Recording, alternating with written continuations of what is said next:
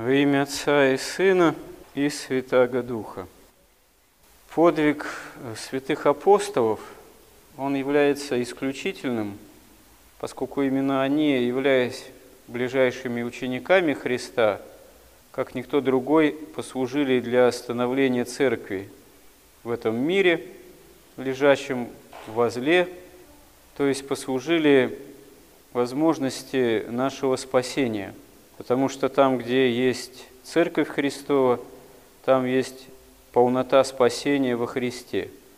Зависит уже от самого человека быть ему этому причастным, имея веру, или не искать этого, не имея веры. И о том, как Господь призывает своих учеников, повествуется даже не в одном месте Евангелия, но вот в частности евангелист Марк говорит об этом так. «Потом взошел на гору, ну, Христос, и позвал к себе, кого сам хотел, и пришли к Нему, и поставил из них двенадцать, чтобы с Ним были, и чтобы посылать их на проповедь, и чтобы они имели власть исцелять от болезней и изгонять бесов. Поставил Симона, нарекший ему имя Петр, Иакова Зеведеева и Иоанна, брата Иакова, нарекший им имена Ваанергес, то есть сыны Громовы, Андрея, Филиппа, Варфоломея, Матфея Фому, Иакова Алфеева Фадея, Симона Канонита и Иуду Искариотского, который и предал его. Ну вот, действительно, интересно и несколько даже загадочно, почему Христос избирает в апостолы Иуду, который его потом предает. Здесь говорится, что это делает Господь по своей воле, то есть ставит кого хотел, ну, естественно, выбирая из тех, кто готов за ним последовать, кто жаждет истины, кто действительно готов увидеть в нем Спасителя самого Бога-человека. Почему же тогда Иуда предает позже Христа? Ну, дело в том, что на самом деле никто в добродетели не утверждается механически, там, автоматически.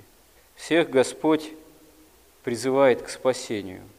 Как иногда порой человек думает, что есть судьба, то, что Господь кого-то к чему-то предопределил. На эту тему даже целые есть более-менее развернутые учения. И вообще эта идея о предопределении, вот, кого к спасению даже, а кого к погибели, она в определенных религиозных системах присутствует, безусловно, в части так называемого протестантизма – в исламе в определенной степени с большой силой, в общем-то, присутствует. И это даже, как ни странно, провоцирует человека к такой активной деятельности. Почему? Потому что надо доказать, что я предопределен высшими силами к лучшему, к спасению. Раз я внешне успешен, внешне не просто деятелен и успешен, то значит, вот я предопределен, избран Богом. И как раз вот, например, в тех же вот протестантских завоеваниях, переделке мира, в частности, там с большой энергией те же протестанты Америку там завоевывали и так далее, сказывается вот именно отзвук этой идеи, что надо быть активнее очень внешне деятельным, поскольку это доказывает успешность этой деятельности, вот, предопределенность Богом к лучшему. На самом деле, конечно, Бог никого к погибели не предопределяет. Бог э, всех предопределил к спасению, вот, потому что ради этого спасения даже на кресте свою богочеловеческую кровь Христос проливает. А определяется уже сам человек. В этом смысле нет никакой предопределенной Богом судьбы человека, а есть выбор самого человека – Хотя да, Бог и это предвидит, зная, каков человек по складу характера, какие могут быть обстоятельства, но тем не менее не предопределяет к проявлениям зла, к тому, чтобы человек погрязал в грехе, к тому, чтобы страсти в человеке побеждали, и, можно сказать, таким образом человек уготовывал бы себе гиену огненную, потому что это самая гиена огненная, это прежде всего от собственных страстей – Нет к этому Бог никого не предопределяет, и этим Бог никого не наказывает. Сам человек себя наказывает. И сам это выбирает. Так и апостолы, несмотря на то, что Господь им сразу дает власти, благодати, чудеса творить, и бесов изгонять, и проповедовать о том, что Царство Божие приблизилось тоже убедительным образом, силой великою. Тем не менее, апостолы еще должны были утвердиться в этом, в последовании за Христом. Они должны были окончательно этот выбор сделать сами, личностный выбор в пользу добра, добродетели во Христе, в пользу последования за Ним и взятия креста тоже своего на себя, даже тоже до смерти. И мы видим из Евангелия, что у них это не в одночасье все прям получилось. Они и малодушествуют, и пытаются выяснять у Господа, а когда ты устроишь царство Израиля, а дай нам, когда ты вот придешь как царь, воцаришься, сесть одесну или ошую тебя, то есть получше места заиметь, раз мы за тобой пошли. И когда Христос предан на смерть, на Голгофу, на крест, они разбегаются в большинстве своем, за очень-очень небольшим исключением. И только когда уже Христос воскресший им является, а потом Дух Святой на них сходит, то тогда они и оказываются действительно способны воспринять во всей полноте истину и стать теми, кто является краеугольным камнем церкви, кто идет за Христом до конца, до своей Голгофы, до совоскресения с Ним, со Христом во всей полноте, в перспективе вечности и до того, чтобы сесть на 12 престолах, судить 12 колен Израилевых, всему миру судить, как говорит Господь. Но для этого они должны были действительно этот выбор сделать такой своей, если так можно выразиться, апостольской судьбы. Это от них зависело. А Господь их хотел избрать, потому что видел у них эту возможность и избрал. Но вот один из них, 12, из 12 Иуда, дает пример того, что выбор Иуды осуществляется совершенно недолжным образом. В нем страсти побеждают, увы. Хотя изначально Господь желал ему даровать апостольское достоинство и дал ему такую возможность в числе других. Но евангелист говорит, что сребролюбие победило Иуду, потому что ему доверили ящик для сбора пожертвований, и он его с собой носил и стал запускать туда руку, и в нем именно такое сребролюбивое стремление чисто к материальному такому развитию победило – и Евангелие об этом свидетельствует. Именно Иуда начинает возмущаться, когда некая жена разбила алавастровый сосуд мира алавастрового и начала оттирать Господу волосами своими ноги, то именно Иуда начал возмущаться, зачем такая трата, видимо. Ну, в числе других учеников он такую бучу поднимает, не лучше ли продать это мира и раздать нищим.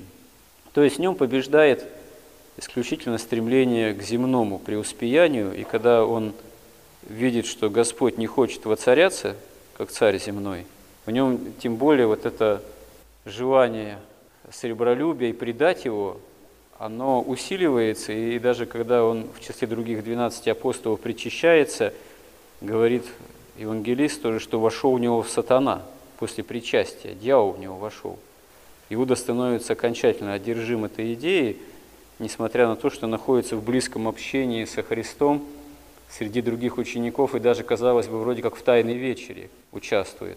Но результатом это оказывается одержимость Иуды дьяволом, который и так уже был одержим страстями Иуда, и предательство Христа, а дальше и самоубийство, что лишает Иуду возможности покаяния.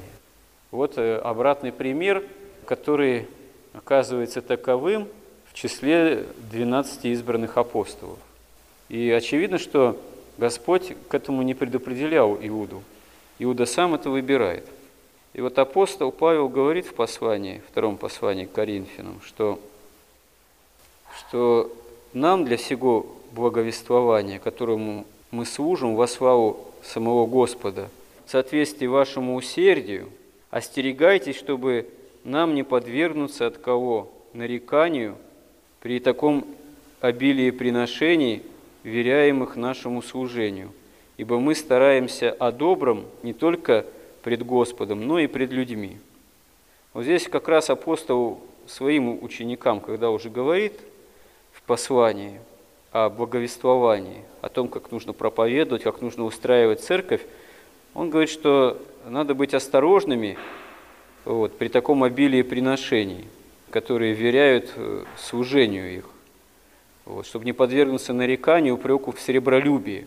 Действительно, поскольку служение апостольское и вообще служение церковное, устроение церкви, это и вообще священническое, в том числе служение, оно направлено не только на прославление Бога, но и на прямую помощь человеку, прежде всего, конечно же, в том, чтобы тому или иному человеку найти свой путь к Богу.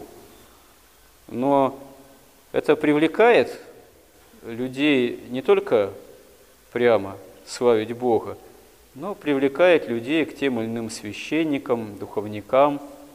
Вот. Иногда даже какой-то ажиотаж это вызывает, поиск святых старцев. Вот. Или просто бывают духовники, там, священники более или менее популярные.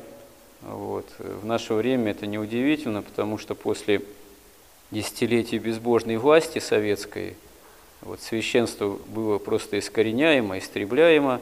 Вот, и последние лет 20 с лишним, как началось возрождение церковной жизни, народу стало приходить в храм много, а священников все равно, в общем-то, не хватает. Поэтому священник современный, он не только современный, из древности, и священники, и апостолы, и епископы, и священники всегда были окружены большим количеством народа, а церковь, она, в принципе, существует на пожертвование самих же членов прихожан. Конечно, в разные времена, в разных обстоятельствах церковь, она порой какие-то использует такие, скажем, ну, если так можно выразиться, приемы какой-то более-менее допустимой коммерческой там деятельности. Вот. Допустим, на протяжении многих столетий, ну, к примеру, свечное производство, конечно, было прерогативой церковного устроения хозяйственной деятельности. И когда в начале XIX века в России государство стало монополизировать свечную торговлю, производство свечей, это нанесло удар по благосостоянию церкви и по священству, по благосостоянию священства очень-очень серьезный. И такие исторические нюансы можно найти в истории. Но, в общем, понятно, что, проще сказать, церковный ящик – для сбора пожертвований, он во все времена существует в той или иной форме, как это было начиная с апостолов, как мы видим. И это, конечно, всегда может служить неким искушением для членов церкви и для священнослужителей в том числе.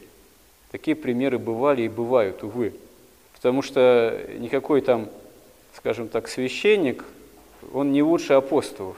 Но даже среди апостолов мы находим вот, одного Иуду, который начал путь своего падения именно вот с проявления страсти сребролюбия.